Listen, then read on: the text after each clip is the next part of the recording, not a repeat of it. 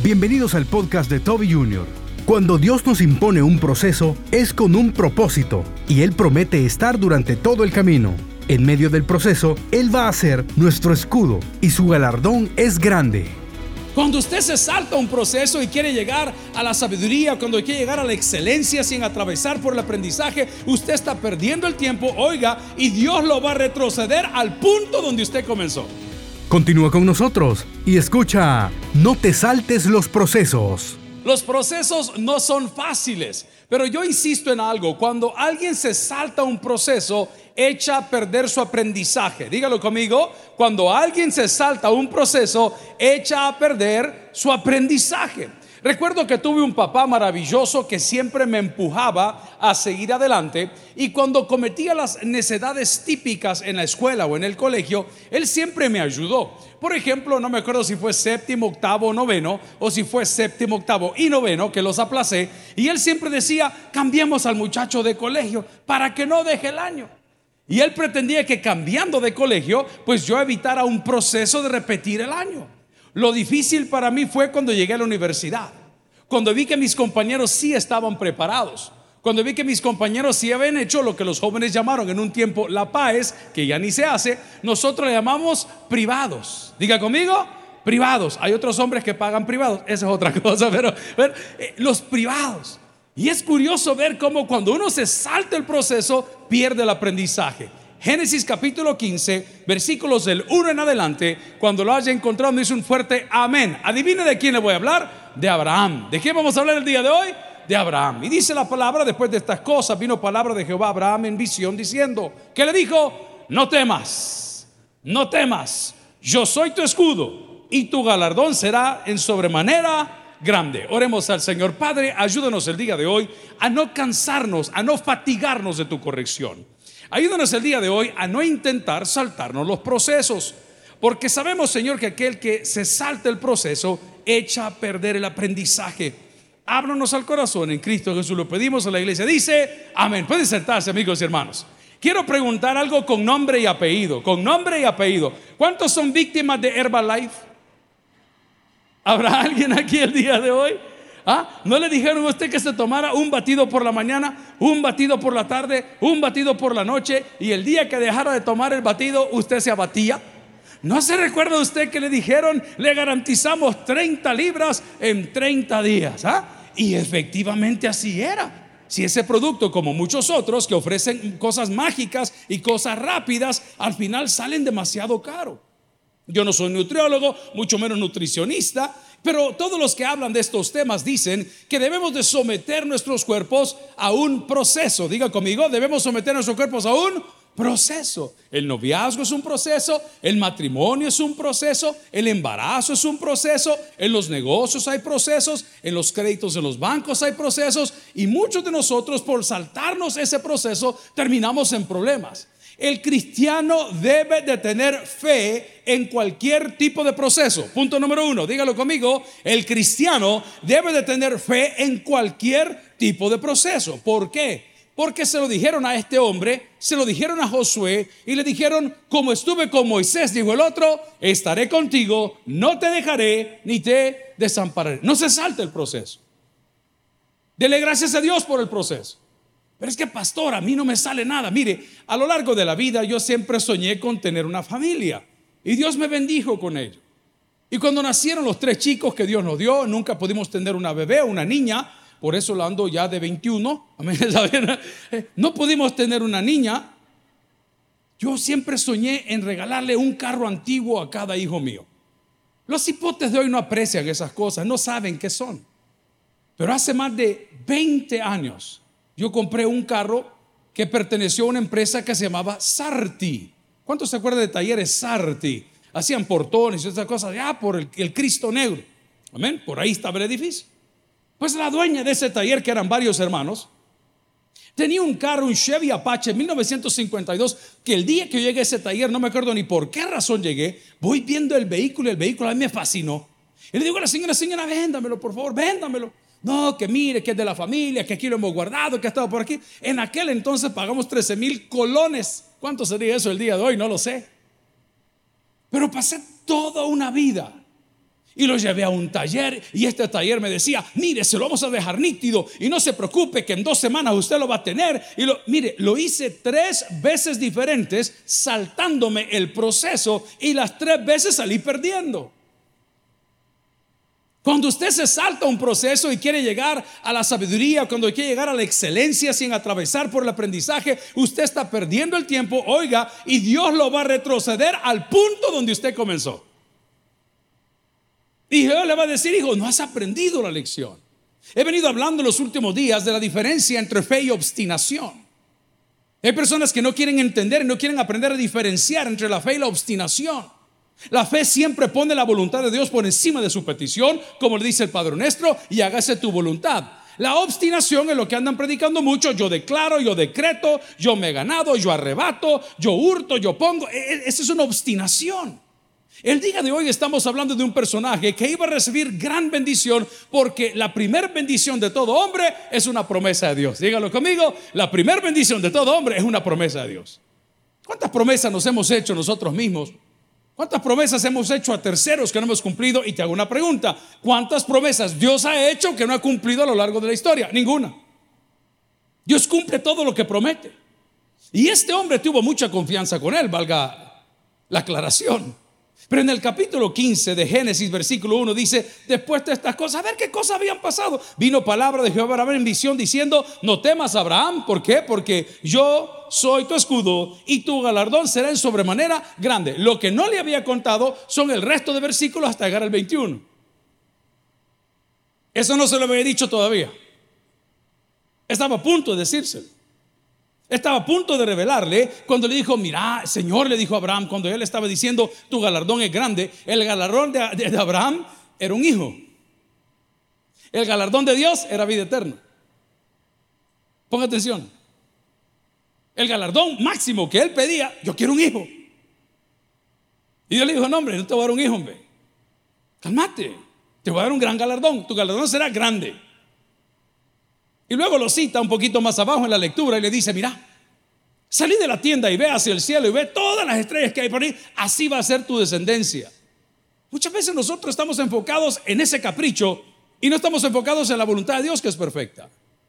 El día de hoy, si estás atravesando un proceso, por favor, ten paciencia, ten fe, porque Dios te recuerda el día de hoy que no debes de temer, porque Él es tu escudo y Él es tu galardón y vas a tener un gran premio, un gran respaldo que probablemente es mucho más grande de lo que tú esperas.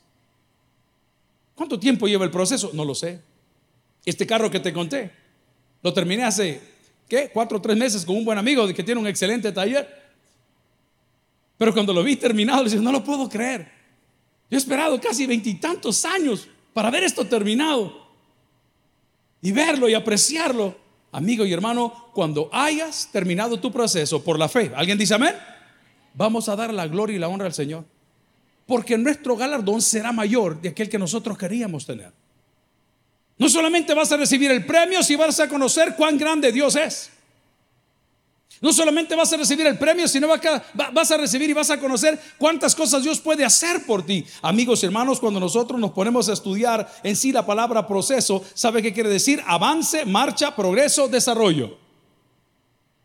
Un proceso es un avance. Un proceso es una marcha.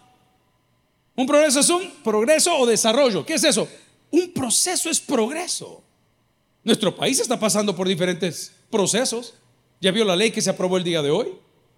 Ya no va a poder agarrar usted el esquela y romperla frente al policía. Me vale un sorbete y qué? Y no la pago. Son 11 pesos. Y no la. Uy, porque te van a quitar hasta la casa. Alguien diga aleluya. Te van a quitar también el DUI. No vas a poder ni cambiar un cheque. No vas a poder hacer ninguna transacción. Son procesos. No, que que yuca, que esta cosa, que aquí, que allá. Bueno, vea los procesos por los cuales hemos pasado y vea los resultados que nosotros hemos tenido. Me dio mucho gozo ver el día de ayer en las redes sociales, no estaba yo ahí, lo vi en las redes sociales, los distribuidores o vendedores de pizza que no llegaban a muchos lugares de Soyapango, andaban en las motos en Soyapango con vejigas, antes en las motos andaban con pistolas. Claro, usted que vive en el escalón no entiende lo que estoy hablando, pero es que es tan cómodo y tan crítico de todo lo bueno que se hace. Usted que nunca le han secuestrado un hijo y nunca le han amenazado y nunca lo han renteado, no va a entender este, e, esto, porque usted vacaciona en Miami, usted no entiende qué es eso. Pero los que han estado ahí, los que han pasado esos procesos, pueden darse cuenta que de Dios nadie se ríe. Pueden darse cuenta que la gente que hizo tanto daño, ¿qué ha pasado ahora? Ahí hay un adagio que dice el que ríe de último. Así es, es un proceso. No todos los procesos de avance, de marcha, de progreso y de desarrollo son agradables. No son agradables. ¿Cuántos de nosotros sufrimos cuando le dice, hoy me toca ir al nutricionista? Ni agua tome Gedí. Y mete un diurético para botar todo lo que se ha tragado. Las siete gemitas que metió el domingo, según usted le van a salir por osmosis. Porque usted está afligido. No, los procesos no siempre son agradables. Dígalo conmigo, los procesos no siempre son agradables. Recuerdo que mi hijo mayor estaba en un cambio ahí de, de una relación, de cariño, de amor, de no sé qué cosa, no sé cómo llamarle. Estos jóvenes tienen nombres para todo. Y le dije, mira hijo, te voy a una recomendación. Si estás saliendo con esta señorita, tú tenés que honrarla. Anda donde el papá y hablas con él. No, me dijo, es que el papá es bien enojado y es pistolero, me dijo. Ten esta granada, llévala, le dije. Si te molesta, se revientan todos. Ahí tiene que ser uno. Y andaba aquel afligido. Y como le digo, si no te le vas a declarar, le dije. Vos solo comunicarle que andas emanciando a su hija. ¿Está bien? Ah, en él iba a pedir permiso. Mire, disculpe, bien que ya la tengo embarazada. Te llega a comunicar y, ay, no, me decía, hasta se bañó ese día. Afligido, iba pálido, de por sí es blanco. Pero día iba pálido cuando venía del proceso, cuando venía de la charla con el Señor, con el suegro, feliz venía. Llévesela a dormir, le dijo el papá. Es un buen suegro. Vamos a la palabra del Señor, hermano. Usted tan afligido que está con el proceso. Hablaba con el pastor, le conté de los planes. Sábado pasado llegó a la oficina, y pastor, vi que lo venía a visitar y solo a contarle que vamos a ir con toda la familia, sacaron las visas y no, tenían visa ni para Guatemala. Y le conté el domingo que le dije, mira, no, no contesté, no digas nada. Si no te preguntan, no digas nada. Vos solo contestás lo que te preguntan. Feliz, pero él iba muy afligido, pero salió feliz.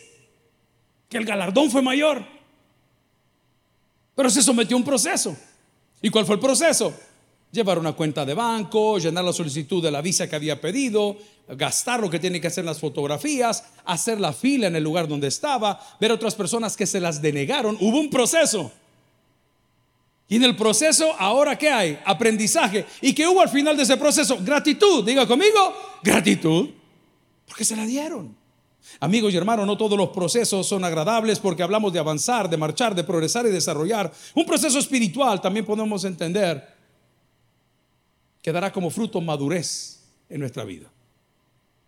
A todos nos ha sucedido. Yo me he decepcionado de mí mismo como de otros líderes espirituales. Un proceso espiritual Hablando con una persona y dice, ay, yo no puedo dormir, ay, yo no puedo dormir. Mira, hermano, la adicción a las pastillas y a todas estas cosas que andan por ahí para abajo en este asunto del sueño es terrible. Desde jóvenes hasta personas que ya somos adultas. Terrible. Le voy a dar un consejo. Vas en la Biblia, su palabra. Y cuando no pueda dormir, siéntese a la orilla de la cama. No es mío, solo dijo mi papá. Y dígale, habla Jehová, que tu siervo oye.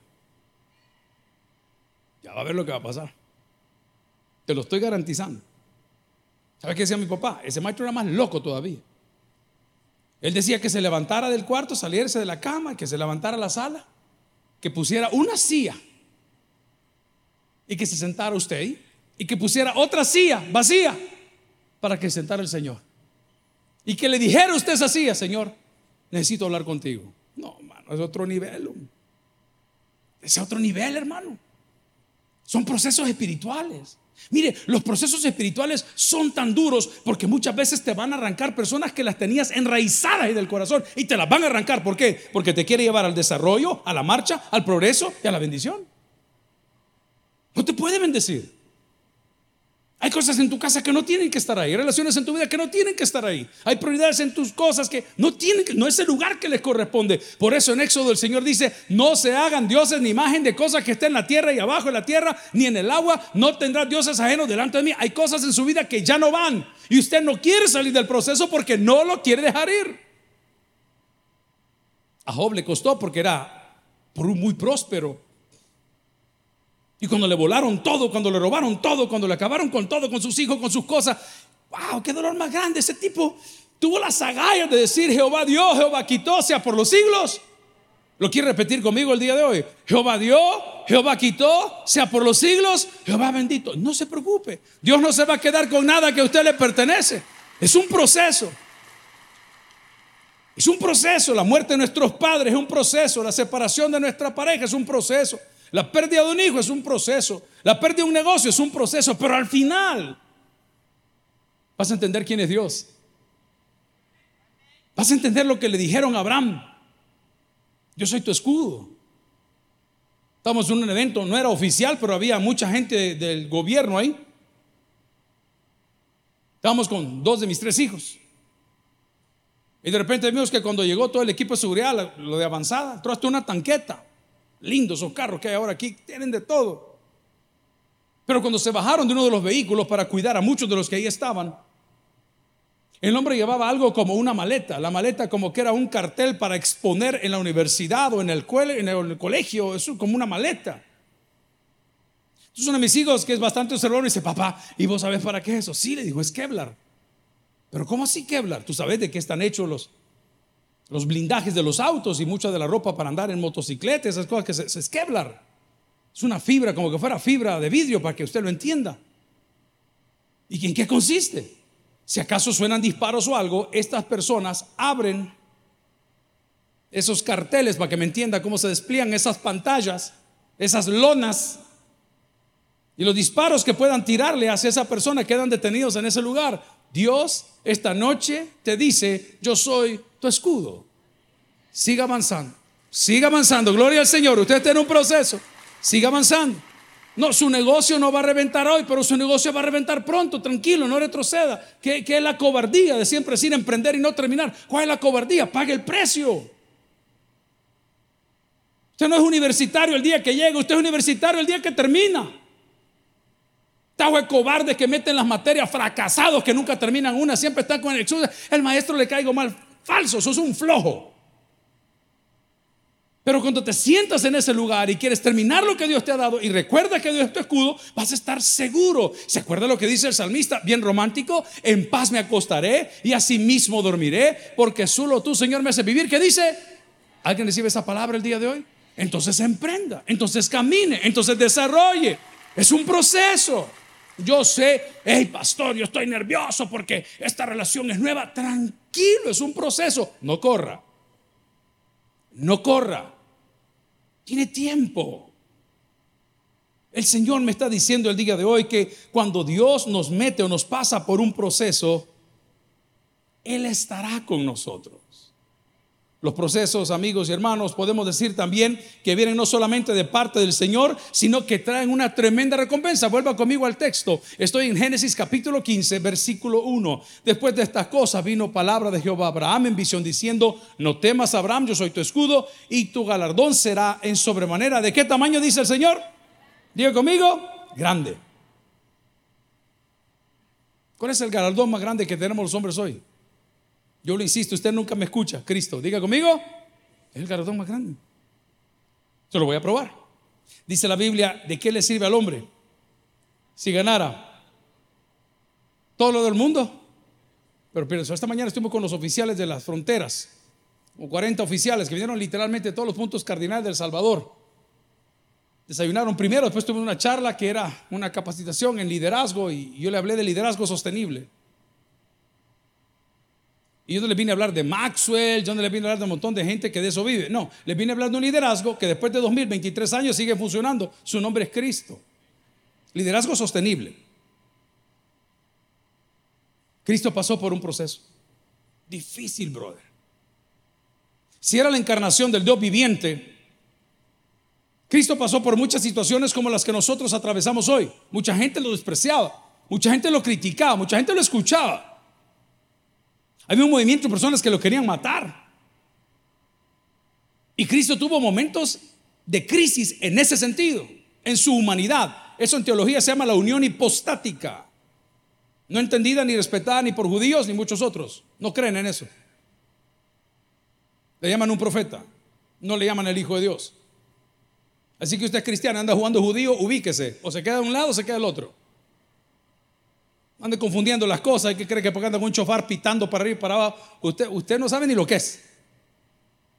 Ellos no creen en Cristo. Ellos no creen en el unigénito de Dios. Ellos no creen en el Cordero de Dios. Y usted, pero usted cree que se ve interesante, se ve ridículo. Si Dios lo ve quiere ser judío, ahí lo hubiera nacido usted. Usted no nació ahí, usted nació aquí.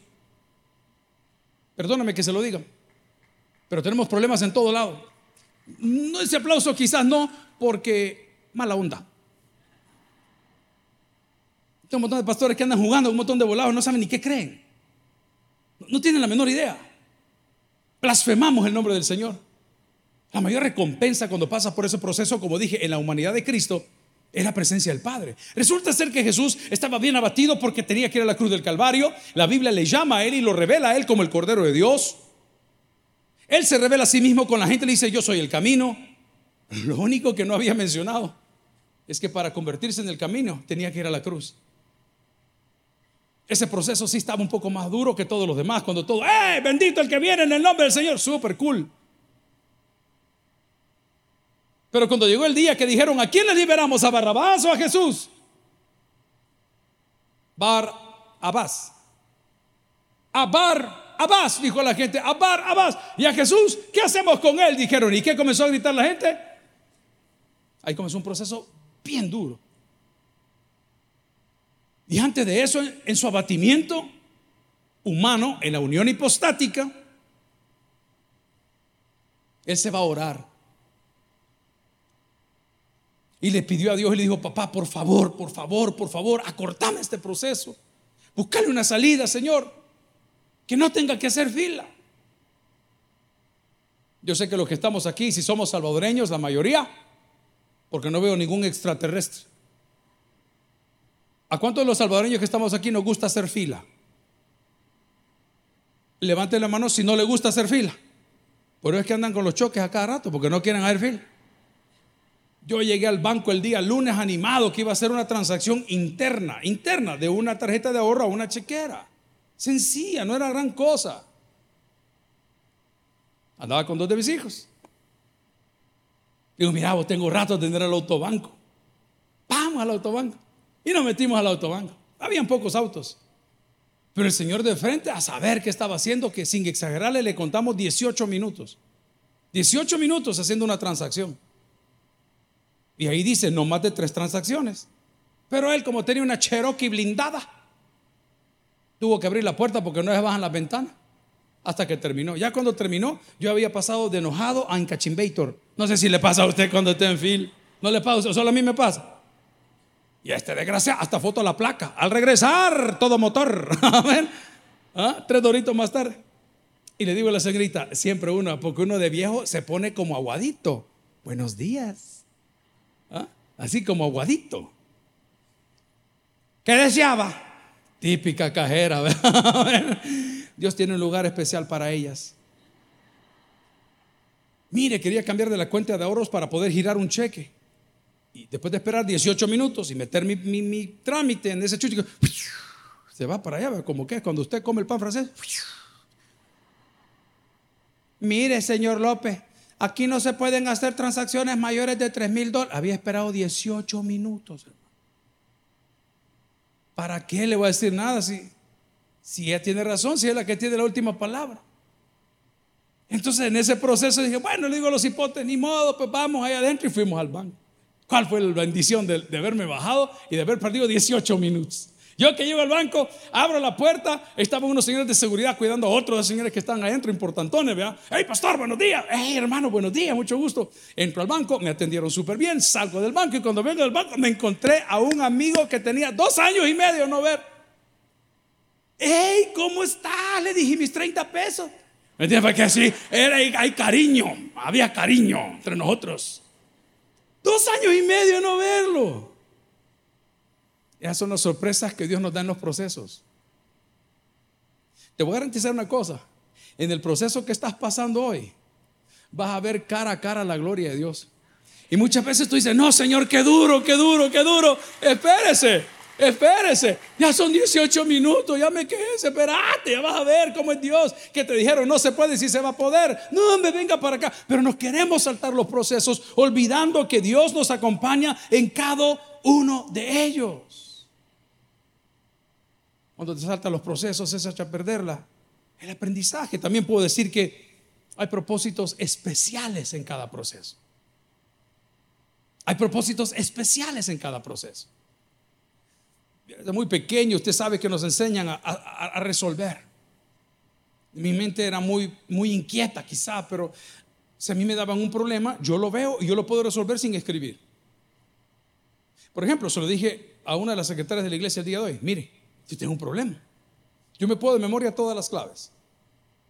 Me las puedo de memoria. Pero si usted me pide ahorita que yo tome un lápiz y que yo las escriba, me equivoco. Ah, este Jorge me anda como hoy es psicólogo. Hoy cada vez que me dice, usted tiene dislexia con retraso tardío, con poca enseñanza y nivel bajo de aprendizaje. Tumblim, le digo, no, bregué, pues lo enfermo, me decir, todo, hoy tengo, todo tengo yo, el psicólogo. ¿Eh? Imagínense. Yo no sé qué fenómeno es, yo me las puedo de memoria. Si usted me pone digital, yo lo puedo hacer. Pero si me dice escribirlas, no puedo, me cuesta. Amigo y hermano, cuando estamos en la escuela, nos ponían los problemas de álgebra. La tabla ¿Hay alguien aquí que se pueda la tabla periódica? Que, no sea el ingeniero de Landa, por favor. Sí, que no, no, alemán, no, no participas en esta. ¿Alguien se puede la tabla periódica de este lado? Jóvenes de Besaleel, algunos sí, ya sabía que todos son vagos. Sí, esto es un modelo. Vamos a ver, ¿alguien que se pueda la tabla periódica?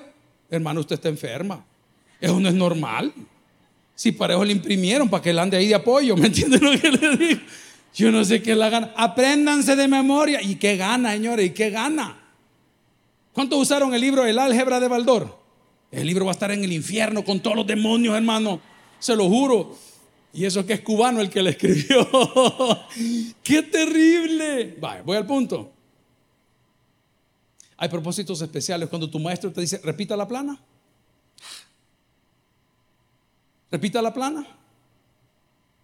Dice, pero es que maestro, si ya la... No, repita, Él tiene un propósito. Dios tiene un propósito en tu vida. Vamos a Romanos capítulo 12, versículo 2. Lo suave como nos gusta, lo suave como nos atrae, lo fácil es lo que más vende. Y dice la palabra, no os conforméis a este siglo, sino transformados por medio de la renovación de vuestro entendimiento. Hay un propósito para que comprobéis, para que comprobéis el propósito, cuál sea la buena voluntad de Dios. Dos puntos importantes. La primera es agradable. Mire, yo respeto a la persona y no le digo que no respete a las demás, pero yo respeto a las personas que honran su profesión. Cualquiera que ésta sea. Yo siempre he insistido en esta iglesia y usted no me deja mentir. Si va a vender pupusas, sus pupusas tienen que ser las mejores. ¿Alguien dice amén? Usted lo ha oído en este púlpito. Usted usted los atracadores que anda trayendo carros y que le apaga los sensores, Dios los queme en el infierno vivo a usted y a toda su gente. Arregle bien los carros.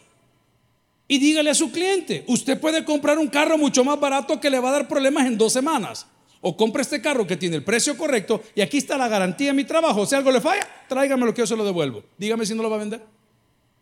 Se lo voy a poner en la Biblia. Mejor es el buen nombre que la mucha riqueza. Yo aprendí eso de mi papá. Cuando papá vendía un carro, ese carro estaba nítido, siempre, siempre.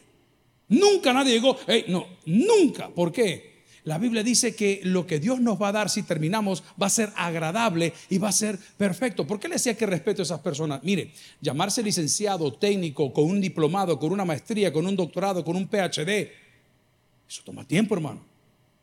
Estamos hablando con unos amigos en el área de la construcción. Me dice, pastor, no hay mano de obra. No hay mano de obra. Estamos hablando con otro amigo ahí, con, con el Mike, ¿verdad, Frank? El, lunes, en un almuerzo. Y él tiene empresa de, transporte. Y tiene camiones y le mueve producto a Mave, lo lleva, lo trae, lo distribuye, eh, logística. Y digo, es que no hay pilotos, me dice. No hay motoristas. No hay personas que descarguen. No hay gente especializada. Busque ahorita un maestro que le sea instalador de piso, pues no hay. Busque un buen tablarroquero, no hay. ¿Y por qué no hay?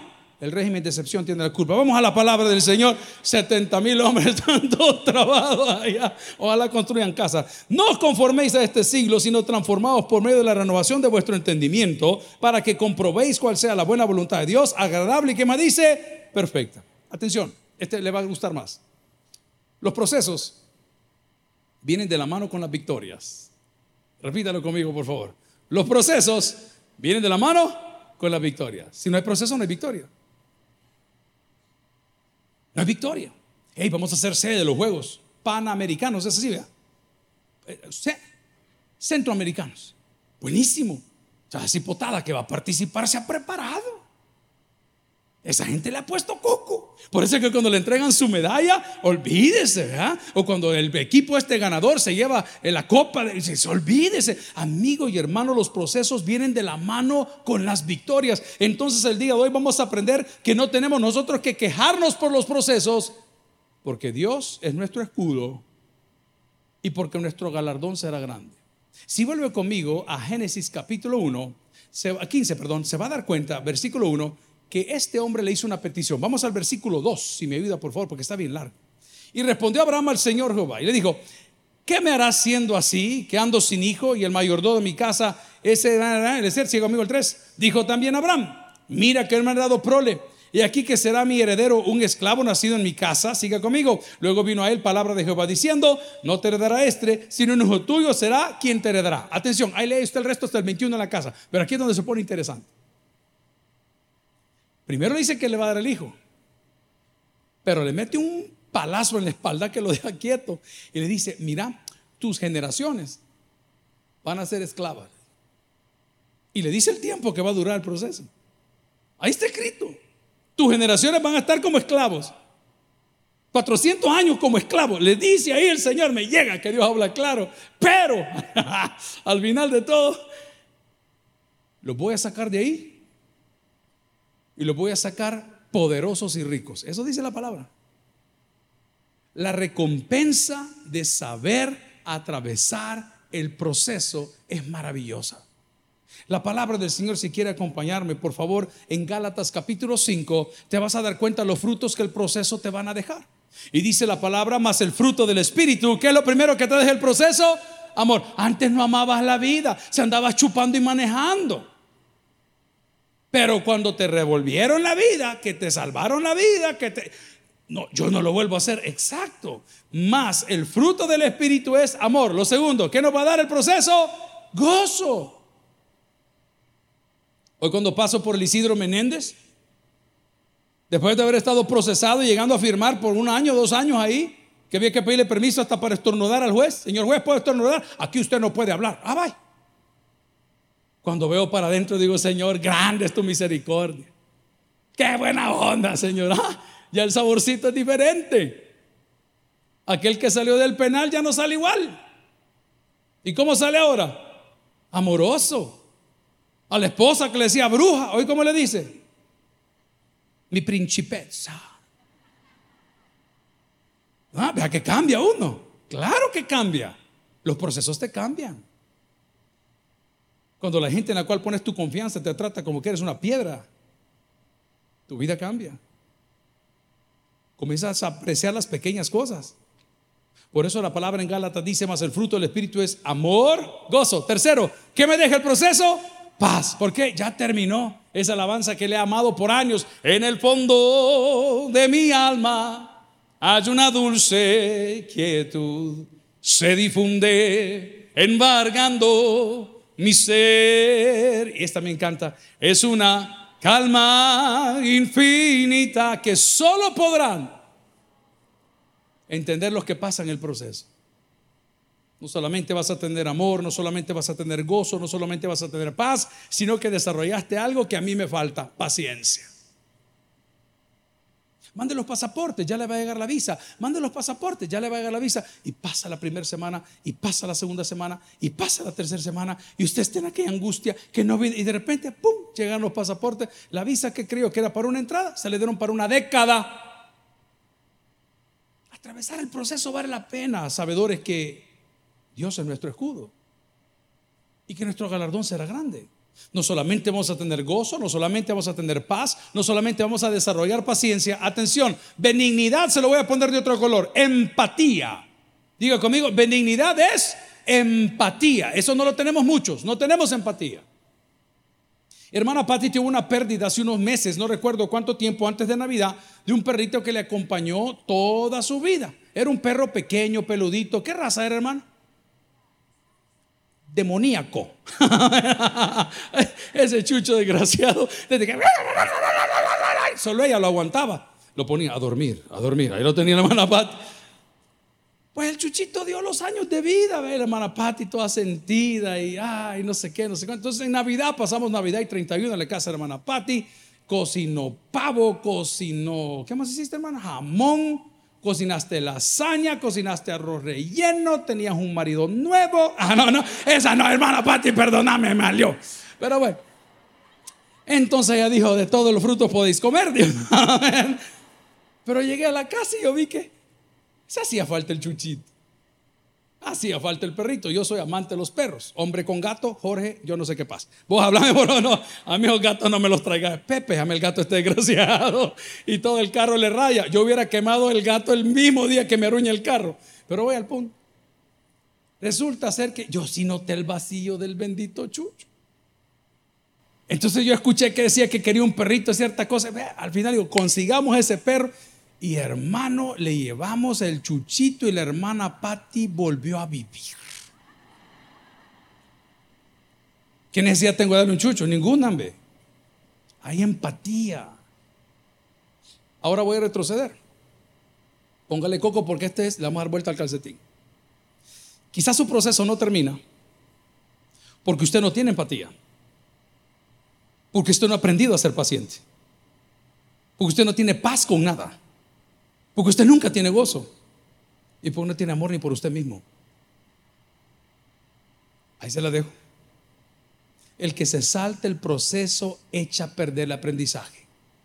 La palabra que yo traigo esta noche de parte de Dios para usted es que en medio del proceso Él va a ser su escudo y su galardón es grande. El que tienes por el que oiga, Vamos a orar al Señor. Gloria a Cristo. Si el mensaje ha impactado tu vida, puedes visitar www.tabernaculo.net y sigamos aprendiendo más de las enseñanzas del pastor Toby Jr. También puedes buscarlo en las redes sociales, en Instagram, Twitter y YouTube como Toby Jr. Taber y en Facebook como Toby Jr. No te pierdas nuestro siguiente podcast.